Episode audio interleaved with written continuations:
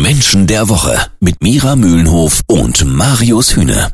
Sie ist die reichste Sportlerin der Welt. Über 100 Millionen Dollar schwer soll sie sein. Und sie steht mal wieder im Finale von Wimbledon, dem größten Tennisturnier der Welt. Wie ist Serena Williams zur besten Tennisspielerin der Welt geworden? Wie geht sie mit ihrem Reichtum um? Und woran kann diese Frau eigentlich überhaupt scheitern?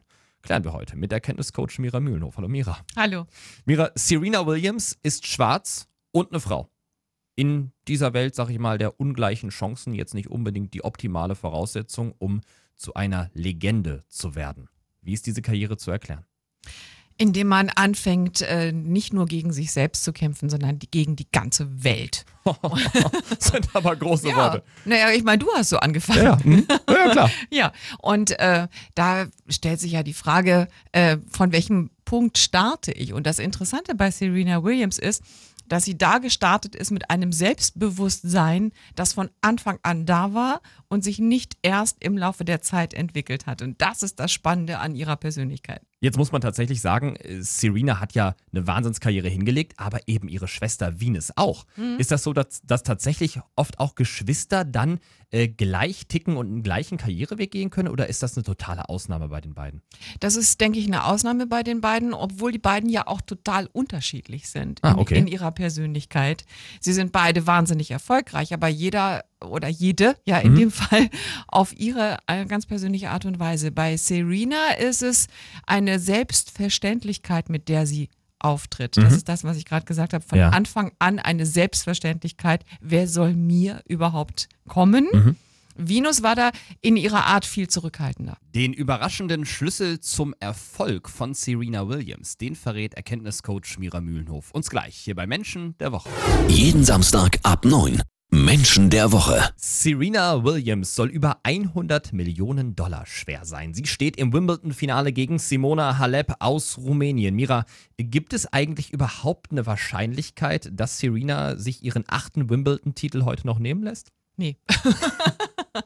nee, weil wenn Serena das will, dann will sie das und dann ist äh, eine Serena ja auch nicht zu bremsen, womit wir schon gleich bei ihrer Persönlichkeit wären. Wie, aber das heißt tatsächlich, sie muss erst irgendwie in so einen Modus gelangen, dass sie es unbedingt will und ansonsten könnte sie tatsächlich scheitern?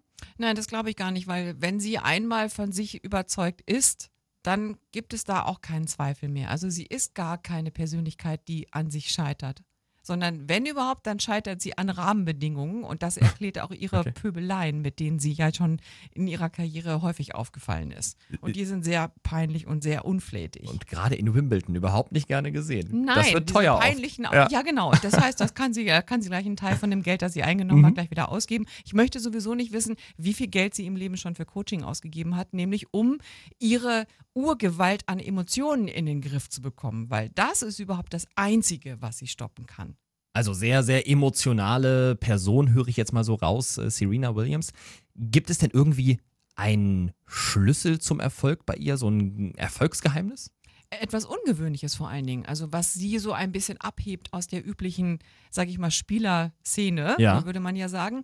Das ist einmal ihre vegane Ernährungsweise und sie sagt, sie ist nur so erfolgreich, weil sie Veganerin ist. Interessant, weil sie ist ja schon eine sehr stämmiges Persönchen. ja, also vegan, krass, okay. Ja, das ist erstmal ungewöhnlich und sie sagt, sie hat nur deshalb so viel Kraft. Ja und das Zweite wow. ist, dass sie sich niemals von einem Trainer wirklich hat leiten lassen. Sie hat immer ihr konsequent eigenes Ding gemacht. Sie ist zwar auch aus dieser Kaderschmiede gekommen, ja, mhm. wo äh, sie auch von den Eltern hingebracht worden ist und so weiter, aber sie hat irgendwann den Kontakt, natürlich hat sie Trainer gehabt, mhm. aber die sind nicht so wichtig. Unwichtig, Bei ihr nicht so wichtig. Weil ich mache okay. ich mach mein eigenes Ding, ich mache auch meine Regeln selbst und da steckt ein sehr großes Macht- äh, oder ein großes Dominanzthema dahinter. Mhm. Sie lässt sich gar nicht vorschreiben, wo hinten und vorne ist. Sie macht das alles selbst. Das ist aber wirklich spannend, weil da normalerweise man als Sportler dann eher dran scheitert, wenn man sagt, ich lasse mir nicht sagen, ich mache mein eigenes Ding. Das kann oft nach hinten losgehen, weil so mhm. selber sich so gut zu reflektieren, ja. dass man auf Dauer besser bleibt oder zumindest konstant, das ist schon selten. Da muss man dann auch sagen, ist sie auch imstande, sich selber sehr, sehr gut einzuschätzen. Ja, und dadurch ist sie auch immer noch, sagen wir mal, schon seit so langer Zeit ja. so eine Weltklasse-Spielerin. Also, weil sie das alleine auf die Kette kriegt. Heute könnte sie ihren achten Wimbledon-Titel holen. Sie ist auf absolutem Rekordkurs und die erfolgreichste Tennisspielerin der 2000er ist sie ohnehin schon.